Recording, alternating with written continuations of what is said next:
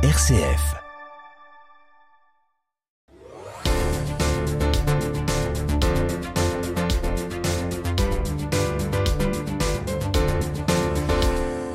Le choc, l'effroi, l'émotion après l'attaque terroriste de vendredi à Arras, le deuil après la mort de Dominique Bernard, professeur de français. Bonsoir Catherine Legros. Bonsoir.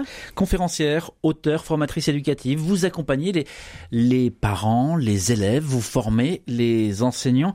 D'abord un mot sur ce drame, sur cette attaque. Une minute de silence a été observée dans tous les établissements scolaires pour rendre hommage aux professeurs tués. Comment parler aux enfants? Que dire euh, aux élèves? Bah déjà, on est tous dans la sidération, ça c'est certain. Ce matin, j'intervenais euh, à la Cato pour des étudiants, moi qui sont un peu plus loin peut-être que les lycéens, et justement sur le stress. Euh, bah, c'est d'accueillir déjà, d'accueillir euh, nos émotions, notre stress, et de comprendre aussi euh, tout ce qui se passe en ce moment. C'est vrai que on est en état de choc et de sidération par de nombreux événements. Je pense qu'il faut en tenir compte. On, évidemment, on ne peut pas faire sans. Par contre, ce qu'on voyait ensemble, c'est qu'à un moment donné, il faut aussi se protéger euh, des images. Il y a des choses sur lesquelles on a du pouvoir dans nos vies pour apporter plus de douceur, plus de bienveillance, ce que font beaucoup, beaucoup, beaucoup les enseignants, tous les adultes qui accompagnent les jeunes. Et euh, ben, il faut garder cette confiance. Et, et pour les jeunes que j'avais ce matin, c'est parfois aussi de prendre un peu de distance euh, par rapport à toutes les images. Il faut savoir ce qui se passe, mais ne pas y passer, comme on se le disait ce matin, des heures et des heures, parce que ces images et ces informations finissent par euh, rester en boucle aussi dans nos vies et, nous empêcher d'avancer, surtout à leur âge, euh, quand le cerveau est pas encore mature et qu'il a du mal à prendre du recul. On finit par penser qu'il n'y a plus que ça, même si en ce moment c'est très difficile il y a aussi petit à petit mettre le regard sur des choses qui vont bien et ensemble avancer et regarder ce qui va bien pour euh, se solidariser. Ça, c'est du côté des, enfants, des élèves. Du côté des profs, comment ne, ne, pas vivre finalement avec euh, l'angoisse d'être le prochain trois ans après euh, Samuel Paty? C'est elle, est, elle, est, difficile pour moi cette question. Sincèrement, il y a une, un tel choc et une telle sidération que je n'ai pas forcément de réponse là à vous apporter, sauf à, à être ensemble, euh, à se retrouver ensemble. Je donnerai une formation mercredi auprès des enseignants. Tous ces moments-là où on se retrouve aussi, où on regarde aussi euh, tout ce qu'on sait faire, tout ce qu'on avance, et, être ensemble justement, euh, et pas se retrouver seul, parce que souvent les enseignants sont aussi un peu seuls dans leur classe, et retrouver des moments de, partage, de formation et, d'échange fait beaucoup. Ces moments-là font beaucoup de bien. Les interventions dont, vous parlez, vous parlez devant des enseignants, devant des, des étudiants, euh, leur fil conducteur à ces interventions, si je résume, c'est que les élèves reprennent les commandes de leurs apprentissages, nourrissent leur confiance, leur estime et leur motivation, c'est bien ça. Mhm. Vous euh, signez un ouvrage qui s'appelle Enfants confiants, parents sereins, un livre euh, paru chez ESF Sciences Humaines dans lequel votre fils joue aussi euh, un rôle particulier, puisque vous l'avez pas coécrit, mais vous lui laissez une place. Tout à fait. Comme je laisse beaucoup de place aussi à tous mes nombreux élèves que j'accompagne depuis une quinzaine d'années. Et il y a plein de petits verbatims qui nous permettent, nous, en tant qu'adultes, de nous retrouver dans ce qu'ils disent. Parfois, les parents me disent, ben, on dirait mon enfant. Donc, Jérémy, qui a 28 ans, qui est mon fils aîné, euh, souffre de troubles 10 et d'un déficit d'attention. Il a eu son bac en candidat libre. Il va très bien aujourd'hui. Il a 28 ans, je vous rassure. Et dans ce livre, c'est vraiment très positif ce qu'il partage, mais il partage euh, son vécu de l'intérieur. Donc il n'y a pas de jugement, mais c'est juste aussi pour que nous, en tant qu'adultes, parents ou enseignants, on réalise un petit peu ce que c'est que de vivre avec euh, des troubles d'apprentissage, des difficultés, de se sentir un peu souvent le dernier de la classe, pas que se sentir, c'est être. Parce que vous trouvez qu'on ne prend pas assez en considération ce que l'élève finalement vit de l'intérieur? Ben, ça dépend des contextes, hmm. hein. ça dépend aussi de notre histoire, ça dépend euh, de, notre vécu. Euh, en tout cas, aujourd'hui, on sait à quel point la relation et l'affectif sont les carburants de l'apprentissage. Et il y a des petites choses qu'on peut faire, en tout cas, euh, pour permettre à, nos enfants et nos élèves euh, d'être plus efficaces et de ne pas avoir peur de créer cette relation. C'est vrai que c'est c'est le moteur. Souvent, quand je demande, quand on se demande nous quel quel enseignant nous a donné envie d'apprendre, c'est souvent bah, d'abord celui qui était passionné évidemment par par sa matière, mais où on se sentait reconnu, on se sentait exister et bien sûr celui qui mettait du cadre, parce qu'on a besoin de cadre, hein, parce qu'on a besoin de cadre aussi pour avancer. Ce que vous dites aussi, c'est que trop d'enfants, en fait, c'est le constat, trop d'enfants souffrent à l'école, et donc euh, comment, comment finalement aider les parents et enfants pour que la scolarité se passe au mieux? Vous n'aimez pas trop les, notes, au moins le, le, premier rapport aux notes. C'est-à-dire que vous dites parents, on regarde trop la note avant de regarder l'enfant. Oui, puis on regarde aussi trop la note avant de regarder les efforts. Les enfants souvent me disent, euh, je monte en voiture, ma mère elle me dit, t'as eu des notes aujourd'hui? Je suis un peu un distributeur de notes. Euh, parce que avec le temps qui passe, avec Parcoursup, avec notre système, c'est vrai qu'elles ont une importance capitale les notes. Mais euh, nos enfants finissent vite par se transformer. Euh, ils ont l'impression que cette note c'est eux en fait. Alors bien sûr qu'on a besoin des notes, mais retrouvons quand vraiment ce que je conseille aux parents, notamment pour permettre aussi à nos enfants que cette relation elle, elle se fasse, que on, les aide à s'exprimer, c'est que quand ils rentrent euh, de l'école, du collège, du lycée, on est juste ces petits moments de retrouvailles, juste quelques minutes de sas de décompression avant même de demander euh, est-ce que tu vas faire tes devoirs ou est-ce que tu as eu des notes. Vous, vous, pensez, vous pensez pas que les, notes peuvent être justement euh, finalement un moyen d'entrer en contact avec son enfant? Ah, bah oui, tout à fait. Mm. Mais c'est avant de demander est-ce que tu as eu des notes aujourd'hui, bah, comment s'est passée ta journée aujourd'hui, euh, comment tu vas aujourd'hui, de parler aussi sans raconter notre vie. Euh, tiens, si aujourd'hui on a été content de, des efforts qu'on a tenus, et c'est surtout bien sûr de s'arrêter sur les notes, mais pas que des mauvaises notes, parce que mm. souvent les élèves aussi me disent, euh, ben mes parents quand c'est une bonne note ils me disent que c'est normal, quand c'est une mauvaise on en entend parler toute la soirée. Il y a aussi le souci aujourd'hui de école directe ou pronote où, où euh, les parents, avant même que les enfants rentrent, euh, sont déjà allés voir sur les, bulletins euh, virtuels la note de leurs enfants. Et ça, c'est extrêmement douloureux pour, pour nos, jeunes parce que, en fait, ils me disent, ben, moi, j'aimerais bien lui dire. Mais en fait, quand je rentre, déjà, si c'est une bonne, j'ai pas le de me réjouir avec eux. Et si c'est une mauvaise, par contre, j'ai un comité d'accueil qui m'attend. Et ce goût de l'effort, il naît aussi quand quelqu'un s'arrête sur les sur ce que j'ai fait de positif, quand euh, je peux le regoûter, quand je peux le partager. Ça ne veut pas dire non plus de dire à nos enfants ce qu'ils ne sont pas, mais la note fait aussi partie, à la fois la bonne, de s'arrêter sur les bonnes, de se poser la question, mais en fait, euh, comment comment avais fait pour euh, ce... Est-ce que tu avais bossé avec quelqu'un? C'est comme un sportif, ce match-là, on va le revoir, il a été réussi. Euh, comment comment l'a préparé, comment comment tu l'as révisé. C'est hum, et c'est prendre un peu de hauteur aussi quand même par rapport aux résultats scolaires où nos enfants ne sont pas que des élèves et ils ont plein de choses aussi à nous partager. Hum. Nos enfants ne sont pas que des élèves, autrement dit, euh, les parents ne sont, pas.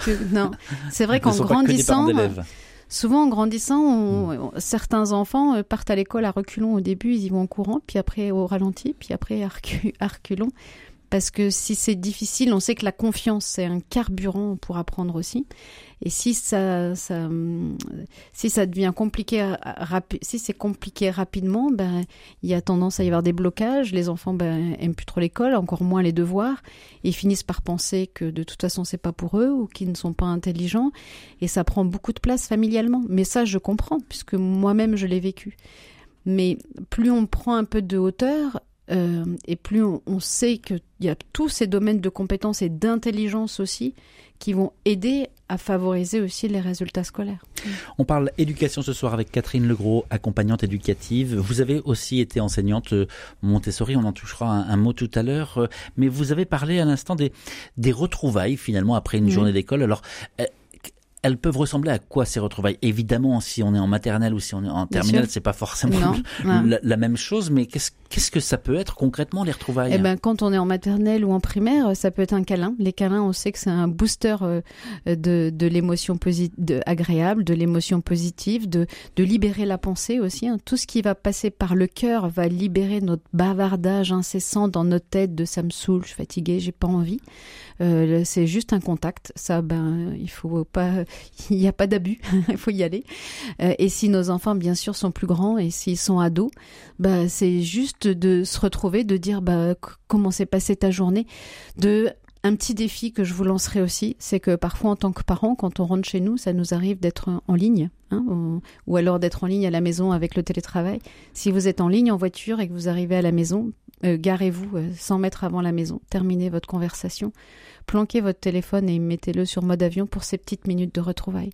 Le nombre de jeunes qui me disent, bah, de toute façon, ça me saoule, mon père, je commence à lui parler, et puis il me dit, attends, excuse-moi, j'ai un appel important. Je comprends aussi ça avec le télétravail, mais ces quelques minutes-là, elles sont extrêmement précieuses parce que quand quelqu'un nous écoute vraiment, ça va nourrir mon estime de moi. C'est t'as du prix pour moi. C'est ce qu'on a de plus précieux d'ailleurs. Et puis ça va aussi déposer si s'est passé quelque chose de difficile. Et puis ça va peut-être vous faire sourire, mais si ça explose de temps en temps quand les enfants rentrent à la maison, euh, ça veut dire qu'ils ont une extrême confiance en vous. Ça veut dire que peut-être il s'est passé un truc et que ça fait deux ou trois heures qu'ils se contiennent, qu'ils se contiennent, qu'ils se contiennent, et d'un seul coup, quand ils passent la porte, ils peuvent lâcher et ça pète un coup, ça explose.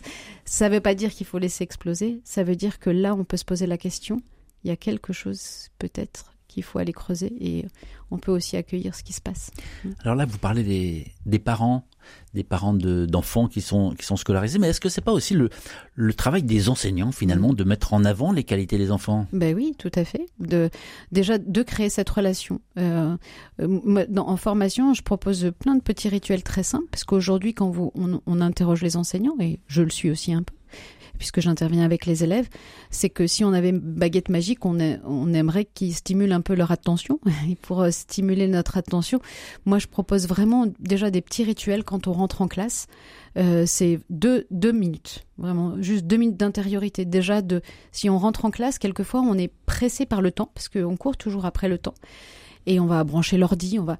Mais non, c'est juste, je rentre en classe, je regarde tout le monde, je dis bonjour. Ça paraît simple, c'est pas c'est plein de bon sens. C'est pas qu'on n'y pense pas, c'est que des fois pris dans notre précipitation du programme, de, des échéances, on en oublie ça. Et si on a des, jeunes euh, bah, qui, euh, qui ont une intelligence émotionnelle ou qui sont un petit peu ce matin-là un peu, euh, on va dire, un peu grognons, eh ben ils vont venir nous chercher comme si on les avait pas remarqués. Que là, si on s'arrête juste déjà, pour se regarder, se dire bonjour.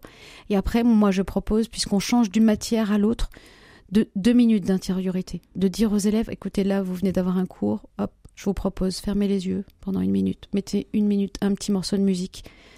La, tension, la bonne nouvelle, c'est que ça se muscle. Aujourd'hui, nos enfants, nos jeunes, ils manquent d'attention, nous aussi. On peut, le, on peut la construire. Et ces deux, trois minutes qu'on pense qu'on va perdre au début du cours, on les gagne, c'est pas par magie, mais presque. C'est c'est vraiment. D'abord, ils sentent qu'on leur veut du bien. S'il s'est passé quelque chose juste avant, ça fait baisser un peu la pression. Et après, on rentre ensemble. Et là, je mets en avant ce, que je, ce qui est de bon aussi pour mes élèves. Celles et ceux qui nous écoutent, certains seraient peut-être tentés de dire mais mais très bien, mais elle est un peu gentille finalement. C'est, ouais, elle est un bisounours. Non, mais je suis pas un bisounours. Il y a un côté bisounours, mais par exemple, si un enfant arrive avec un, des mauvaises notes, avec un mauvais comportement, euh, il faut sévir aussi. Oui, et eh ben ton cadre est pas acceptable. Euh, ton comportement est pas acceptable. voilà, pour le vraiment euh, un cadre ferme, extrêmement ferme, quand c'est difficile. Par contre, une bienveillance extrême dans les capacités de l'être que j'ai devant moi. C'est-à-dire que ton cadre, ton comportement est pas acceptable, il y a une règle. Et ben cette règle, elle va entraîner soit euh, une colle, soit ce qui est dans le règlement. Par contre, toi, tu es intelligent, et je vais pas te lâcher. Mais ça, c'est pas acceptable. Voilà. Et, vraiment, c'est de, faire attention entre le cadre et l'être et l'intelligence. C'est que il y a des élèves qui me disent Monsieur machin ou Madame machin, de toute façon, je vais lui pourrir la vie, en gros, parce qu'il m'a dit que c'est pas étonnant euh, ma note vue. Euh. Oui, c'est vrai que c'est peut-être pas étonnant ma note vue, mais ton comportement, lui, ok, on va serrer, je vais serrer la vie, c'est peut-être encore plus. Mais par contre, euh, on, on, va pas lâcher et je, je, te montre que, que c'est possible, que tu es intelligent en fait. Et, et, à la maison, comment ça marche? À la maison. Ce cadre, c'est. Ah bah ce cadre, il faut un, sacré cadre, surtout avec tous les, mm. distracteurs qu'on connaît aujourd'hui, avec le fait que nos enfants et même nos ados ne sont absolument pas matures. Euh, si on leur met entre les mains, vous voyez bien ce que je veux dire, un téléphone mm. trop tôt et, qu'on leur dit je te fais confiance, c'est pas un problème de confiance, hein, c'est un problème de résistance. Même nous, on voit bien que c'est difficile. Donc évidemment qu'il y a des cadres, des cadres pour tous leurs besoins physiologiques. Quand on sait qu'aujourd'hui le sommeil est l'horloge de tout, ben, nos enfants et nos ados ben, n'ont pas encore cette capacité de recul, de maturité pour créer le cadre qui est propice à leur bien-être et, donc il, faut accompagner. Par contre, il faut accompagner en étant aussi euh, ben, porteur d'exemple, même si nous, le rythme n'est pas du tout le même. Mais quand je parlais tout à l'heure de ces petites minutes d'attention sans notre téléphone, c'est justement ce qui va justifier après tous ces partages qu'on aura euh, euh, de valeurs euh, les uns avec les autres. Mais bien sûr, bien sûr, un cadre à la maison, parce que nos enfants ne peuvent pas y arriver tout seuls. Et se décrocher des, écrans, c'est ce qu'on comprend aussi, hein, l'effort de, décrocher. Le temps file, hein, le temps file. Catherine Legros, je rappelle hein, que vous que vous signez un ouvrage intitulé Enfants confiants, parents sereins. vous êtes conférencière, auteur, formatrice éducative. Vous accompagnez parents, élèves et formez les enseignants. Le temps file.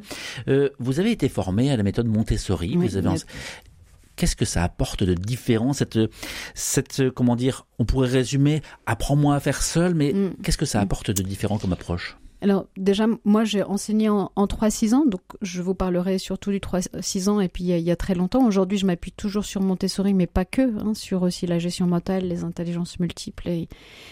Ce que ça apporte, en, en, tout cas pour un enfant de 3 à 6 ans, c'est le développement sensoriel, qui est là fondamental justement pour l'attention.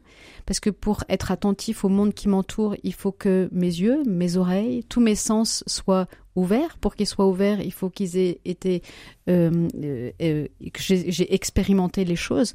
Et ça, toute la richesse de, du développement sensoriel chez Maria Montessori est extrêmement précieux.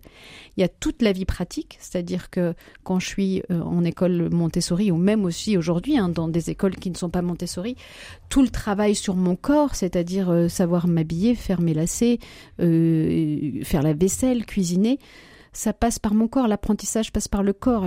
Par le corps, je vais pouvoir après abstraire et je, je prends confiance en moi puisque je suis autonome, je vois le résultat de mes actions mais là, je suis en train d'apprendre. En fait, mm. c'est vraiment, c'est, je suis dans les fondements de l'apprentissage.